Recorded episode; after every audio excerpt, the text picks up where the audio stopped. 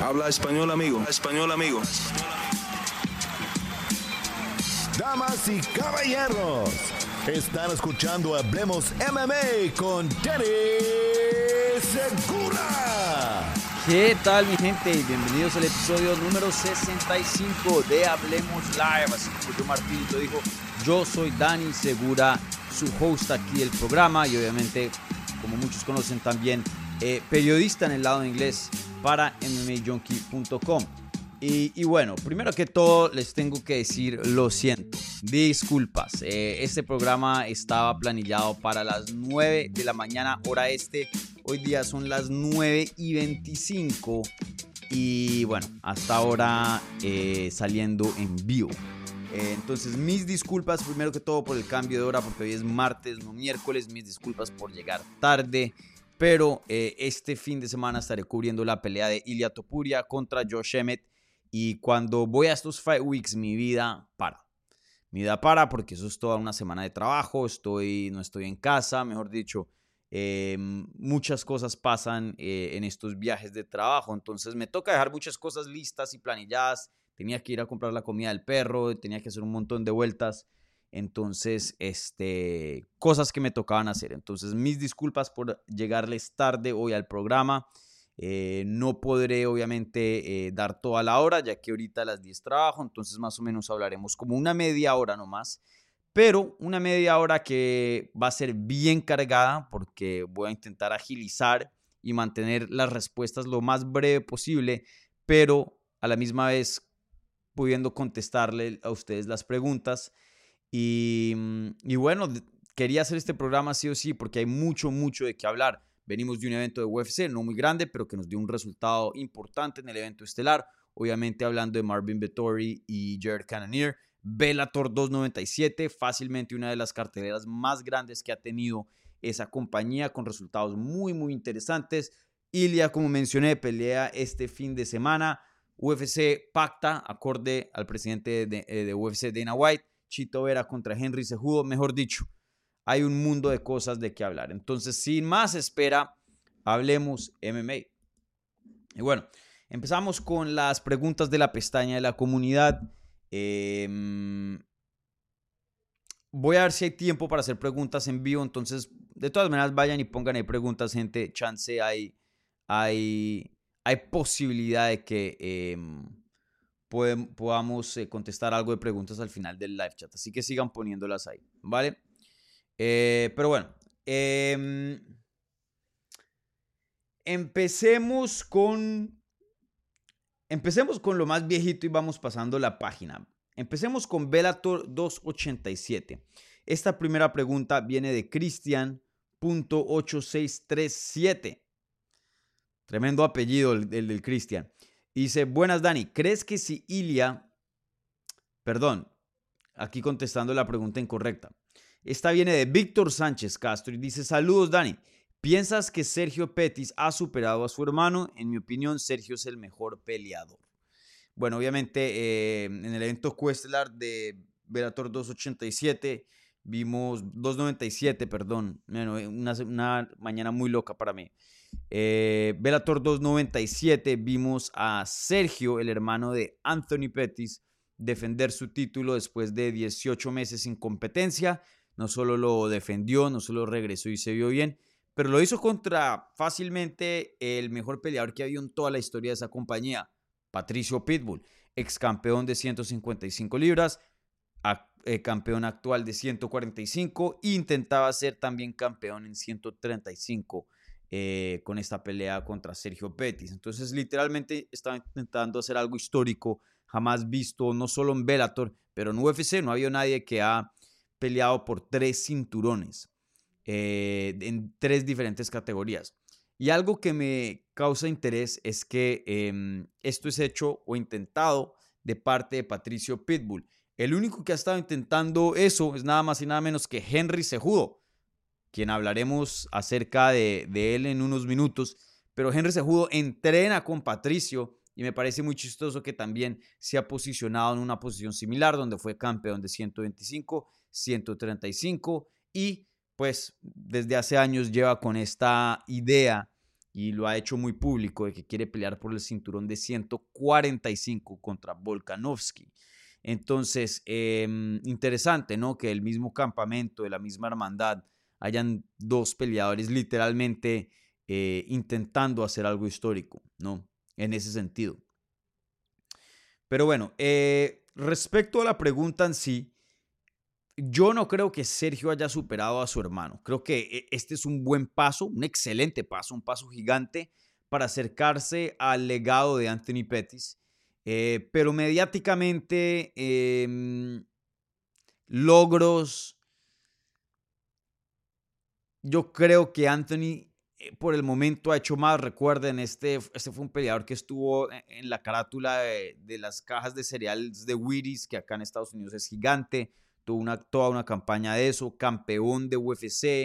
Eh, en ese entonces, cuando Anthony tenía el cinturón y sometió a Benson Henderson, creo que en el primer asalto para ganarlo, un peleador, eh, mm, no voy a decir que una estrella como Conor McGregor, pero sin duda era uno de los peleadores em, más llamativos, de más nombre en ese momento. Y, el, y, lo que hizo Anthony eh, fue muy grande, ¿no? Después de su reinado en 155 libras, ahí vimos que Anthony Pettis como que tuvo un bajón y luego se mantuvo consistente, pero a un nivel, a un nivel muy, no voy a decir promedio, pero, pero no a un nivel super élite. Entonces ahí veíamos que perdía, que ganaba. Pero Anthony Pettis pues eh, llegó a ser campeón de 155 libras, pudo defender su cinturón solo una vez más y, bueno, también fue campeón de WEC, entonces fue campeón de dos promociones. Y el cinturón de UFC que pues, eh, toca decirlo así, vale más que todos, ¿no? Em, hay otros campeones que pueden hacer su cinturón valer más en ciertas respectivas eh, circunstancias y situaciones, pero por lo general un campeón de UFC en los ojos del público, no en mi opinión personal, por lo general tiene más valor que un campeón de Bellator, de One, de PFL, de lo que sea, ¿no? Pero sí hay casos que campeones de otras promociones puedan que sean mejores que los campeones actuales de eh, UFC. Eh, pero sí, en ese entonces cuando le ganó a, a, Gilbert Meléndez y defendió su título de 155 libras por primera vez, ahí tenía un récord de 18 y 2 y de ahí le cambia la carrera completamente. Pasa de 18 y 2 a 25 y 14. Muchas, muchas derrotas, más derrotas que victorias. Perdió contra muchos peleadores, pero miren el récord de Anthony Pettis. Le ganó a Donald Cerrone, le ganó y noqueó a Steven Thompson, le ganó a Michael Chiesa, le ganó a Jim Miller, le ganó a Charles Oliveira, le ganó a Gilbert Meléndez, a Benson Henderson, a Donald Cerrone otra vez, a Joe Lawson, Jeremy Stevens, eh, Benson Henderson otra vez, Shane Roller, que era muy bueno, eh, Alex Carolexis, también muy bueno, Danny Castillo. Em, simplemente Sergio todavía no le empata ese resumen. Ahora, Sergio va en un buen camino, campeón de Bellator actual, ha defendido el título dos veces contra Kyoji Horiguchi y ahora contra Patricio. Eh, tiene victorias sobre Kyoji, sobre Patricio, sobre Brandon Moreno. Una victoria que es excelente y, entre más pasa el tiempo, mejor se envejece esa victoria, porque Brandon Moreno cada vez eh, llega a niveles más altos y más altos. Y, claro, esa victoria se ve más vistosa hoy día que de pronto hace unos años atrás, cuando Brandon no era campeón. Entonces, em, también creo que le ganó a Rob Font, si no estoy mal ha tenido como 5 o 6 victorias muy buenas, pero no comparado a la mano de, Anthony. Le falta, le falta, pero que lo puede hacer un peleador que apenas tiene como 29, 30 años de edad, tiene todo el camino por delante para superar a su hermano, en mi opinión, y si sigue como está, yo creo que lo puede hacer. Pero por ahora, en el momento, en esta grabación, junio, 20 eh, de junio del 2023, el legado de Anthony sigue siendo más grande que el de Sergio, en mi opinión. Bueno, em, respecto otra vez a Bellator 297, y con esto creo que cerramos el tema de, Bellator, eh, viene una pregunta de Jesús M. y dice, saludos Dani, Bedim Nenkov, ¿cuánto más puede crecer en talento o ha llegado a su pick para seguir en peso completo? Eh, bueno, peso semipesado. Eh, no creo que pase a peso completo, ya no es un peleador que tiene 24, 23, que uno dice, bueno, le quedan todavía unos años más de, de coger cuerpo y eso, y pueda que eso lo empuje a una categoría de más, en este caso siendo peso pesado. Em, no creo que ese sea el caso de Bedim Nemkov. Bedim Nemkov ya, ya creo que tiene como 20, tiene 31. Entonces, el, lo que vemos de Bedim Nemkov, eso es lo que es y punto. En cuanto a, sus habilidades atléticas, estamos viendo literalmente el prime, lo mejor de él. Ahora, si se llega a subir a, a, peso pesado, como lo hizo Ryan Bader, el ex campeón de esa división, a quien Bedim Nemkov le ganó por un segundo cinturón, eso es otra cosa pero no es forzado. Eh, ya sería por legado, ya sería por interés, por más dinero, etcétera, etcétera. Pero por obligación que el cuerpo le pide una categoría de más, eh, no creo que eso le pase a Benim Nemco.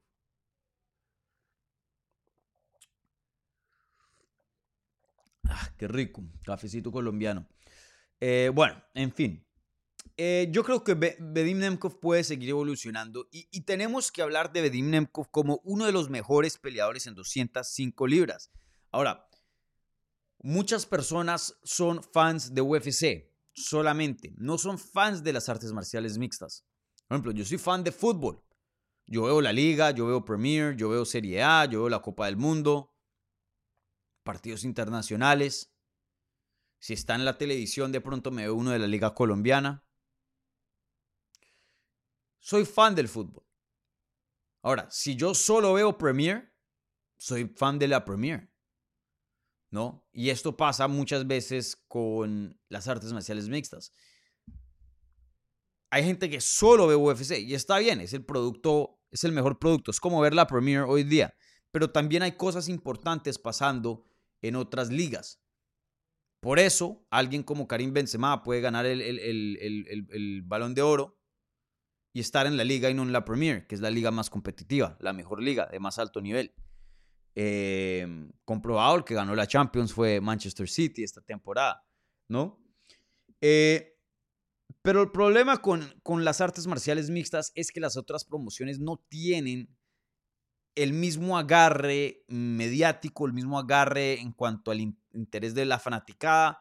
Entonces, alguien como de Nemkov puede pasar desapercibido por para muchas personas. Y es mi trabajo como periodista, como alguien que cubre este deporte e intenta ser un espejo y reflejar lo que yo veo en el deporte, teniendo mi conocimiento y mi experiencia a ustedes eh, y lo que yo pienso que es importante y no o no, y más o menos ser un editor de esa manera y decirles, miren, presten atención a esto.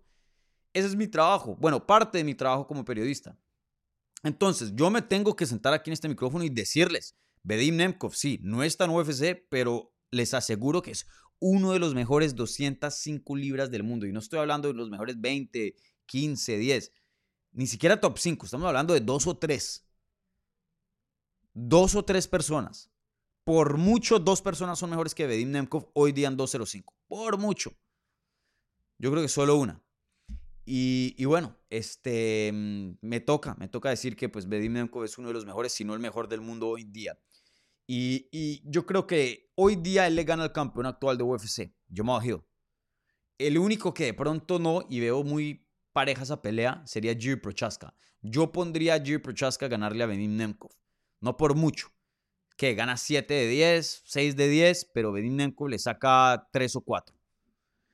Eh, y claro, eso no se sabrá hasta que peleen. Pueda que pelean y tenemos otra idea distinta ya después de un resultado. Pero hoy Bedim Nemkov está en una racha fenomenal con 10 victorias, o bueno, 9 victorias consecutivas y un no contest. Y en ese transcurso le ha ganado a Felipe Lins, le ha ganado a Liam McGeary, ex campeón de Bellator, le ha ganado a Phil Davis, otro peleador muy bueno, eh, ex UFC que estaba en el top 5, eh, a Rafael Carvalho, ex campeón de Bellator, a Ryan Bader, ex campeón de Bellator en 205, campeón actual en peso pesado, ex top 5 de UFC, Phil Davis de nuevo, Julius Anglicas, luego Corey Anderson, ex top 5 de UFC, y ahora Joel Romero, ex retador de título de UFC, y hoy día eh, probablemente en un top 5, pero sin duda yo diría que Joel Romero está entre los mejores 20 por lo menos, 205 eh, del mundo, mm, de pronto se puede hacer un argumento del top 15, hasta de pronto. Eh, yo creo que Joel Romero le gana hoy día con 46 a algunos del top 15 de UFC, si soy honesto. Em, y bueno, Bedim Menkov yo creo, veremos cuánto más evoluciona, pero yo creo que sí estamos viendo lo mejor de él. Y, veremos si se queda en Bellator, veremos si esta em, compra o supuesta compra entre PFL y Bellator pasa, porque eso también sería muy grande para el legado de él. Es lo que se tiene que preocupar ahora mismo en conseguir este tipo de nombres. Phil Davis, Corey Anderson, Joel Romero, Ryan Bader, gente que viene de UFC y sabemos qué tan buenos son. Y tenemos una regla, por lo menos, para poder medirlo bien. Porque si pelea con otra gente buena de Bellator, es difícil saber en la escala global qué significa una victoria. Ahora, si le gana Joel Romero, si le gana Ryan Bader, si le gana Corey Anderson, sabemos exactamente qué significa ganarle a un oponente de ese tipo de calibre. Entonces, para mí, Bedinenko va a seguir evolucionando. Es uno, si no los mejor, el mejor 205 del mundo. Y, es todo un crack. La verdad que muy disciplinado, eh, buena lucha, buen striking, sabe cómo ejecutar un game plan, eh, buena quijada, mm, físicamente una fuerza muy, muy violenta, muy, muy grande en esa, en esa jaula. Eh, lo tiene todo, un peleador muy, muy versátil. De hecho, me atrevería a decir que el peleador más versátil hoy día es 205, eso sí. Si hacemos una lista de los mejores, más versátiles, creo que es más versátil que Giri, creo que es más versátil que Jamal Hill, en mi opinión. Bueno, con eso cerramos página eh, de Bellator 297. Ahora pasamos a ¿De qué quieren hablar? Hablemos de... Mm, hablemos de Chito Vera. Entonces, esta siguiente pregunta viene de Alan Valencia y dice, Dani, ¿qué opinas de la confirmación de ese judo contra Chito Vera? En mi opinión, la tiene difícil Chito. Em, y bueno, aquí Jesús Urciaga, un amigo del canal, eh, un amigo aquí de Hablemos MMA, Saludos a, Jesús. También tenía una pregunta similar, entonces no quería dejar a, Jesús por fuera. Eh, entonces aquí em, les paso también la pregunta de Jesús. Dice, ¿qué onda, Dani? ¿Qué te parece esta nueva pelea para Chito? En lo personal, no me gusta. Siento que también Chito cayó en la misma posición de Benio desde que perdió con Sanhagen. ¿Qué opinas tú? Saludos, Dani. Bueno, eh, Aquí tenemos dos personas haciendo preguntas muy similares, pero la misma es un poco distintas. Pero algo que tienen en común estas dos personas es que no les gusta esta pelea para Chito Vera. Y les tengo que decir que para mí tampoco, si soy honesto. Ahora, estoy en desacuerdo contigo, em, Jesús, respetuosamente, en el sentido de que Chito se parece a Benio o está en una posición similar. Chito era, tiene 30 años, probablemente estamos viendo lo mejor, si no de pronto hay un poco más, eh, hay un buen chance que haya mejor, mejor, una mejor versión de Chito en uno o dos años. Con Benio ya con 34, creo que la mejor versión ya la vimos. Y es una posición muy, muy distinta porque Benio no lo querían para el título. Eh, Ocho victorias consecutivas, muy buenos nombres, Performance of the Night, Knockout of the Night, y ni pudo olfatear un cinturón de UFC. Ni pudo llegar a una pelea de campeonato.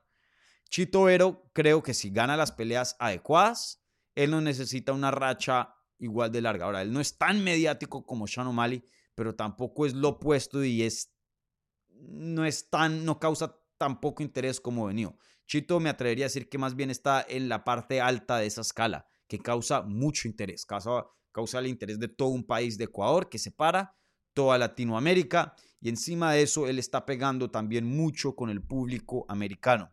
Eh, tiene una personalidad chévere, es cool, eh, tiene knockouts violentos, muchas personas les gusta su actitud, etcétera, etcétera, etcétera. Entonces sí creo que está en una posición muy distinta a la de Benio. Ahora, em, Chito era apenas con 30 años de edad creo que tiene posibilidades para que llegue a pelear por un título y tiene tiempo para hasta tener más tropiezos en su carrera y volver a sumar una racha, volver a mejorar, volver a evolucionar y hacer campaña al campeonato. Apenas tiene 30 años. Venido, vuelvo y lo repito, eh, ya creo que vimos lo mejor de Venido y de, de aquí para adelante es bajada. De pronto puede ser una bajada muy leve o muy precipitada, eso el tiempo lo dirá, pero creo que los mejores años como peleador ya quedaron en el pasado de, de Benio Dariushi y me, es difícil decirlo, pero pues probablemente la, la verdad, ¿no? Eh, en cuanto ya le preguntan si yo estoy de acuerdo con ustedes, a mí no me gusta esta pelea para Chito Vera. Em, claro, hay algo de positivos y hay mucho de qué, de qué ganar de este combate, sin duda, pero también tiene muchos riesgos que no me gustan. Eh, primero que todo, Henry se jugó con ese estilo de lucha, creo que es un estilo muy complicado para el estilo de Chito Vera. Si Chito Vera va a querer ganar este combate, va a tener que evolucionar bastante, porque Sanhagen, que es un peleador conocido por el striking, pudo usar la lucha y controlar a Chito Vera. ¿Qué va a ser un peleador más corto, más fuerte que Sanhagen, con mucha mejor lucha más que Sanhagen, a Chito Vera? Y recuerden, no es que haya pasado un año y uno diga, bueno, pues tuvo mucho tiempo de evolucionar. Chito Vera perdió en marzo, ahora estaría regresando el 19 de agosto. Una pelea que creo que yo probablemente iré a cubrir, ya me, ya me dijeron. Em, entonces, el estilo no es favorable. También algo que no es favorable es el tiempo. Yo asumiría que esta pelea va a ser de tres asaltos. Les aseguraría que es de tres asaltos. Todavía pues no, no he visto ningún término del contrato ni, ni esa información se ha filtrado. Pero recuerden quién está en el evento estelar y coestelar. En el evento estelar, Sterling contra Sean O'Malley, pelea de campeonato, cinco asaltos. Evento coestelar, Zhang Weili contra Lemush, pelea de campeonato, cinco asaltos. No van a ser tres peleas de cinco asaltos. A veces se hacen excepciones si solo hay una pelea de campeonato. El evento coestelar, si no es de campeonato, para que lo suben a cinco asaltos, como hicieron con eh, Belal Mohamed y Gilbert Burns. Pero en este caso no creo que se lo van a hacer a, Chito. Y em, Chito siempre es más peligroso, más chances de ganar cuando la pelea es larga, de 25 minutos, no 15. Siempre va a ser un peleador peligroso. Pero vuelvo y lo digo. Si, te la rifas, tú, prefieres pelear con Chito 25, perdón, 15 minutos y no 25. Porque son 10 minutos más de tirar dados y ojalá que no te conecten con un codo, con una sumisión, con una patada. Entonces, en este caso, eh, creo que las condiciones están muy favorables para, para eh, Henry Sejudo. El estilo es favorable, el número de rounds es favorable. Entonces, veremos. Entonces, yo estoy de acuerdo, no me gusta esta pelea para Chito. ¿Qué había yo dicho después de la pelea de Sanhagen? Que tome un paso atrás. No tiene que ser muy atrás. No tiene que ser gigante. No tiene que salirse de los rankings. Vaya y pelee contra, no sé, Cody Garbrandt. Vaya y pelee contra, no sé, alguien de top 10. Em, pero literalmente se jugó bien de pelear por el título. Ahora, ¿qué es lo bueno de esto? Uno, que es Henry Sejudo. Una victoria sobre Henry Sejudo vale oro en esa división. Literalmente, el único que le ha ganado en esa división es Sterling, el campeón actual. Si él puede hacer algo, yo sé que los chances de pronto no son gigantes, pero si Chito Vera puede hacer algo que Sterling no hizo, que es finalizar a Henry Sejudo, yo creo que ahí prácticamente pacta su pelea de campeonato. Si es contra Sterling, Sterling, nos vemos. Pero recuerden, Sterling probablemente se va a subir a 145. Entonces, si Sterling se sube a 145, van a hacer una pelea de cinturón vacante. Él puede decir, hey, yo tengo una racha de, de 5 y 1.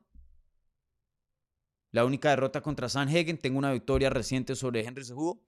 Claro que eso merita para e, entrar ahí en una pelea por el cinturón vacante. Ahora, si Sean O'Malley llega a ganar una revancha entre Sean O'Malley y, y Chito Vera sería gigante. Sean O'Malley la quiere, UFC la quiere y estoy seguro que también Chito también. Eh, entonces, vuelvo a digo, hay mucho, mucho que ganar aquí. Eh, mediáticamente también es una pelea grande. Eh, está en una cartelera grande de pay-per-view. Hay mucho, mucho, muchas cosas buenas para Chito Vera en este combate, pero así como la recompensa es grande, el riesgo también es grande. Entonces ahí veremos. Creo que Chito Vera Eh, yo desde ya les digo, yo tendría a, tengo a Henry Sejudo como favorito, eh, pero pues Chito Vera va a tener que evolucionar y creo que eso están las cartas, creo que no es imposible. De verdad le sorprendería que Chito Vera hiciera algo aquí increíble. Em, creo que lo vería difícil, pero sorprendido 100% no estaría. Chito Vera es un, buen talento y, siempre ha mejorado después de sus derrotas. Eh, entonces, veremos, veremos. Pero sin duda, comparto el sentir de ustedes y creo que el Chito Vera la tiene complicada, una pelea muy, muy difícil. Henry se jugó para cualquiera, es una pelea difícil. Bueno, bueno, ¿cuánto tiempo vamos por acá? Me quedan máximo unos 10 minutos. Qué pena, gente, qué pena por la tardanza y, y por no darles un, un programa completo. Hasta me da ganas de cambiar este, este programa y decirle Hablemos MMA episodio 64.5, porque yo les debo otra mitad de episodio. Eh, Sí, me da hasta pena decirle Hablemos Live, episodio 65. Chance hago eso. Em, y el 65 es el próximo.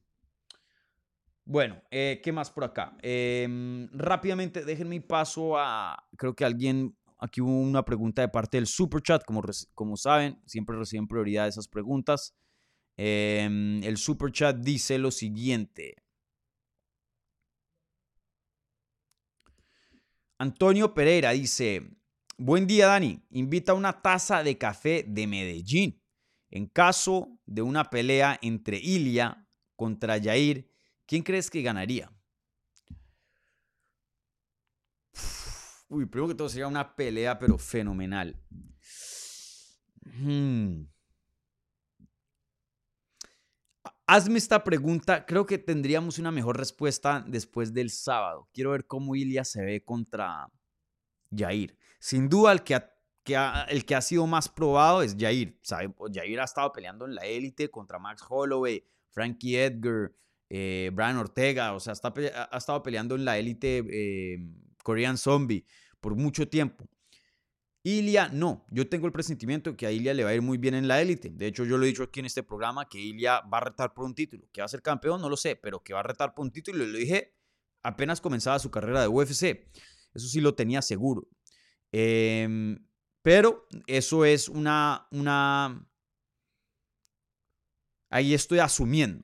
Obviamente no tengo prueba. La prueba con Jair ya la tengo. Que le puede ir en el élite y ser competitivo y ganar más a menudo que no eh, en, la élite. Entonces, por ahora, yo me iría con Jair. Yo me iría con Jair, simplemente es el producto más, más comprobado. Em, especialmente si es una, pelea de, cinco asaltos. Una pelea de tres, de pronto sí puedo ver una posibilidad más grande para Ilya, que puede cerrar la distancia, controlar con su, con su lucha, ground and pound. De pronto ahí sí. Pero pero yo creo que, que Jair, yo me voy con Jair, pero es complicada, creo que muy, muy cerrada.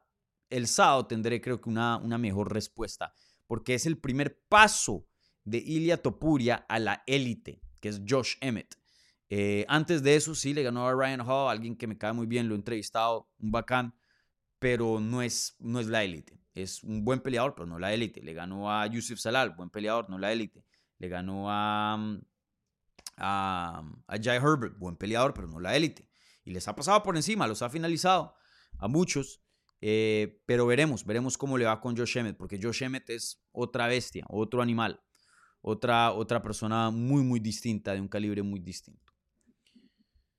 Bueno, eh, ahora sí, regresamos a lo que es las preguntas de la pestaña de la comunidad y creo que con esto termino. Me quedan cinco minutos para ya empezar aquí mi, mi turno en el trabajo aquí en MMA Junkie. Eh, entonces, contestemos un par de preguntas con de Ilia. Esta pregunta viene de un amigo del canal que ya tiene em, la medallita bronce, porque ya lleva como dos mesecitos aquí como un amigo, un miembro de Hablemos MMA. Y es CDC y dice, saludos desde España. ¿Qué te pareció el Media de Topuria? ¿Cómo valoran a Ilia en Estados Unidos? PD, ver a los Tupuria entrenar suelo es espectacular. No, he visto video a los hermanos Tupuria em, para más o menos contarles lo que me pasó en el día de medios. Este, nos habían citado como a las 4. Yo había hablado con eh, eh, gente que trabaja con Ilia y les había dicho, me queda complicado porque yo trabajo a las 6 y hago el play by play para MMA Junkie. Me toca estar listo ya a las 6 escribiendo y, y haciendo el play by play de las peleas.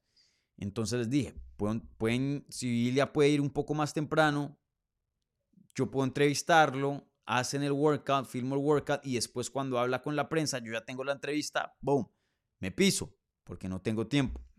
Bueno, resulta que Ilia, eh, y lo digo de bien, ¿no? Eh, llegó bien tarde, o, eh, llegó en hora de Miami, mejor dicho. Y, y bueno, entonces pude hacer la entrevista con él, pero Luego no me pude quedar para el, workout porque ya era muy tarde, entonces no, no los vi entrenar. Pero algo que me sorprendió de, de, de Ilia, y yo sé que Ilia tiene, em, yo sé que Ilia tiene muy buen em, eh, soporte y una fanaticada muy fuerte en España, porque lo he visto en programas, eh, puedo ver a través de las redes y eso, cómo la gente eh, habla de él, Ah, es más, el mismo contenido que yo hago aquí en el canal, veo cómo responde con la fanaticada comparado a otro tipo de contenido. Y pues puedo ver las estadísticas, los métricos. Hoy día mi audiencia más grande es la española, es España, México y Estados Unidos. Y México y Estados Unidos se luchan por lo general este segundo puesto. Ahora, a veces que no hay peleadores españoles peleando o no hago contenido acerca de un eh, peleador español, pueda que México o Estados Unidos lleven el número uno. Pero por lo general, España tiene ese puesto número uno la mayoría de los meses. Entonces, eh, estaba bien, bien consciente de, de, mm, de qué tan grande es Ilia en España. Pero ya verlo el, ¿qué, fue eso? El, sábado fue, fue, un poco distinto. Porque mm, no sé, em, ya verlo en persona y, ver la organización de ese día de medios, que eso no se hace en las artes marciales mixtas, eso es algo, una idea de boxeo. Los boxeadores hacen eso. Yo he ido a muchos, a Clarissa Shields, yo he entrevistado a la campeona, a Sergey Kovalev, a um, Klitschko, Vladimir Klitschko. Yo he ido a muchos porque yo hago especialmente más en el pasado hacía eh, más trabajo, eh, bueno, sí, hacía un poco más de, boxeo. Eh, que entonces estos boxeadores organizan sus propios días de medios, donde hablan con los medios, hacen workouts. Eso, eso es puro de boxeo. Los peleadores de UFC por lo general no hacen eso. Hacen medios ya el Fight Week de la pelea de UFC, pero no, no, no toman su propia iniciativa de hacer cosas para crecer su propio branding. Algo que Ilya lo hace muy inteligentemente. Me parece excelente que haga esas cosas. Y, no sé, ver, ver la recepción, ver, cuántos medios estaban ahí. Ahí estaba ESPN eh, Deportes, bueno, ESPN Knockout, Jorge Ebro estaba por allá, el Vikingo Martel estaba allá, yo, muchos otros medios también. Eh, Ilia, como que me dio a entender qué tan grande es Ilia, em, qué tanto está moviendo. Me, lo dio a entender un poco más, porque sí sabía que, que él pegaba muy bien. Eh, pero sí, yo creo que Ilia tiene un potencial fenomenal.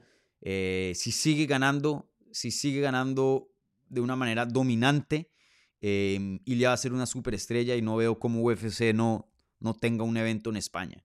Eh, bueno, hoy UFC no tiene un evento en México y tiene tres campeones.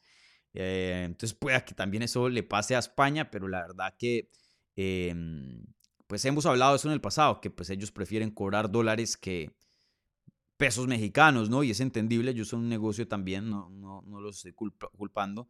En España pues se cobrarían euros, entonces creo que eso pues les ayudaría a, los españoles en de pronto tener un evento de UFC en el 2024, pero, pero sí, no sé, eh, me encantó el día de medios de Ilia, algo muy muy inteligente que hizo Ilia, vuelvo lo repito, eso se ve mucho en el boxeo, no se ve en las artes marciales mixtas y eso habla de, de, cómo se ve, ¿no? un visionario en ese sentido. Em, muchos peleadores se enfocan en lo deportivo, que claro es lo principal, pero esta otra parte mediática y crecer su propio branding em, es algo que muchos peleadores dejan a un lado, que lo descuidan.